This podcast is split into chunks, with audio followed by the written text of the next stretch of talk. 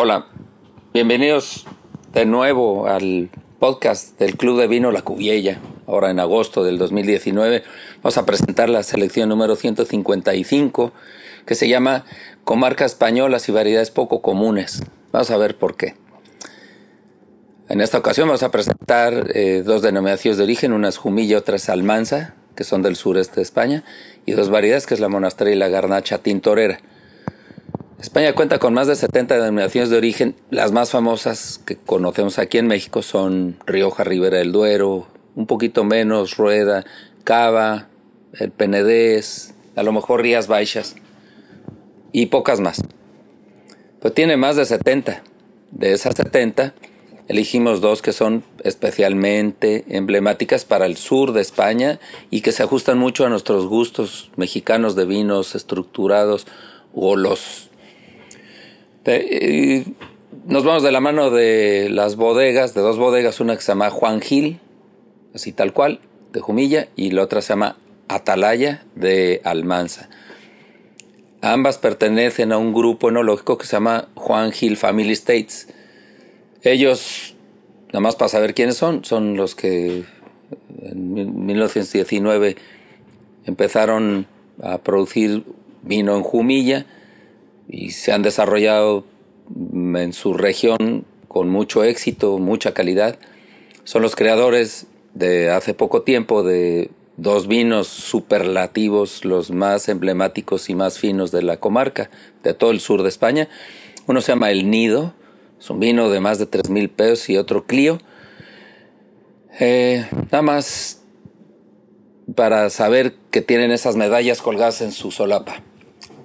Aparte de eso, aparte de Jumilla, que es su cuna, se expandieron a otras denominaciones de origen, como es el caso de Almanza en esta ocasión, a Calatayud y, en fin, a otras varias. Cada, en cada sitio donde se presentan acaban siendo los más chichos de la, la comarca. Son, son muy esmerados en todo eso, ¿no? Las denominaciones de origen, ¿qué pasa? Jumilla es un lugar caliente, pero al mismo tiempo con inviernos muy crudos. Las diferencias entre el día y la noche son muy, muy grandes, este, y por eso sí pueden producir uva, pero al ser caliente y seco, porque es muy seco, necesitan una uva que no pierda sus características con, esas, con, con ese clima. Entonces utilizan la uva reina de Isla Monastrel, no es la única, pero es la emblemática, es de la que vamos a hablar hoy. Y esa uva tiene su historia que ahorita la veremos. Y en la otra denominación de origen, en Almanza, que es más pequeñita, es una denominación de origen de menos de 7000 hectáreas, ellos ahí producen, la, su uva reina es la garnacha tintorera, que es una uva especial que tiene la pulpa incluso pintada y es una proveedora de mm, compuestos fenólicos y acidez muy importante se parecen mucho a sus características en cuanto a no pérdida de características por el exceso de calor o la falta de humedad en el suelo. Eh, ¿Qué pasa con los, las uvas? Vamos a ver las uvas ahora sí, un poquito más, poquito, no, no mucho, para no aburrir. La uva monastrel también se llama Muvedre en el resto del mundo. Es una uva que parece que llegó por los fenicios a la península ibérica, más o menos en el año 500 antes de Cristo. Eh, su nombre Muvedre parece ser su nombre original y se debe a una ciudad que está en Valencia que se, llama, se llamaba Murvido, ahora se llama Sagunto. Y punto, es una variedad muy antigua. El caso de la garnacha tintorera es una variedad menos antigua, es la creación de, desarrolladores genéticos.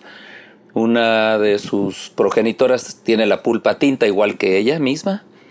Eh, encontró su hogar en, aquí en Almanza. Es de los pocos lugares que se hacen monovarietales con ella. Los portugueses le llaman Alicante Boucher. En Francia también se, se llama Alicante Boucher o Alicante Henry Boucher, en fin, recibe, como casi todas las uvas, recibe diferentes nombres. Eso es en esencia las dos variedades que tenemos hoy. Ahora vamos a ver los vinos, es lo más importante. Juan Gil Edición Especial es nuestro primer vino de hoy.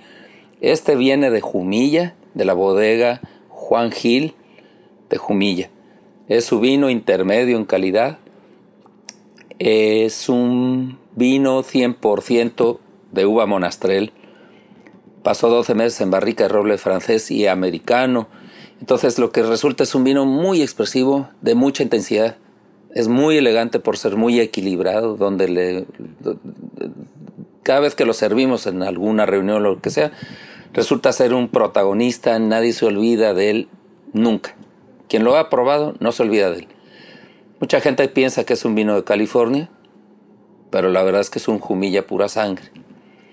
Segundo vino, la Atalaya del Camino, siendo hermano de en medio de los tres que produce esta bodega en Almanza. Eh, es su vino emblemático, está elaborado con 85% de garnacha tintorera y 15% de monastrel como para equilibrar un poco. Eh, pasó por barrica de roble francés durante 12 meses y significa que se suavizó porque la barrica es por un poco su función y aportarle unos gustos torrefactos que son muy sabrosos. Los torrefactos son aromas a tostados, aromas y sabores a tostados, tostadas, café, avellana, pan. El vino es muy expresivo, es muy intenso, como lo podríamos adivinar. En boca es bastante redondo, o sea, no es tánico, no nos agarra las encías ni nada, es muy sutil. Y en el retronasal aparecen las notas de frutas negras y rojas maduras. Es muy poco común que haya rojas y negras maduras en el retronasal. Es un vino elegante, sabroso, intenso. Y ahora sí, vamos a ver el protagonista de nuestra selección, el vino máximo de esta selección. Es el Alaya Tierra. Alaya Tierra. Almanza, de la bodega La Atalaya. Eh, es un vino de los más singulares y atractivos que he probado de España en mi vida. Lo hicieron 100% con garnacha tintorera. Lo pasaron 15 meses por barrica de roble francés principalmente y un poquito americano. Solo así pudieron domar esta uva tan compleja e intensa.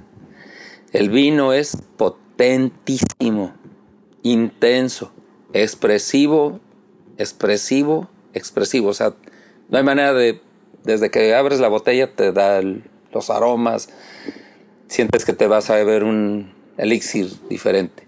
Desde el color casi negro, sin posibilidad de pasar un rayo de luz a través de él. Desde la nariz, misma, domina nuestra voluntad. o sea, ya nos rendimos un poco con notas a fruta negra madura sin llegar a caer en defectos. Y en boca, ahora sí caemos a los pies nos llena la boca, nos envuelve en su tremenda carga aromática, el retronasal, y nos deja un recuerdo de cerezas negras y moras por mucho rato. De verdad que este es un vino de los más peculiares que he probado en mi vida, de donde quiera que sea.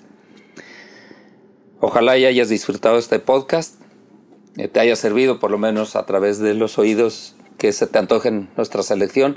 Cualquier cosa, ya sabes dónde nos puedes encontrar. Te agradezco mucho y nos vemos en el siguiente podcast. Hasta luego. La Cuviella.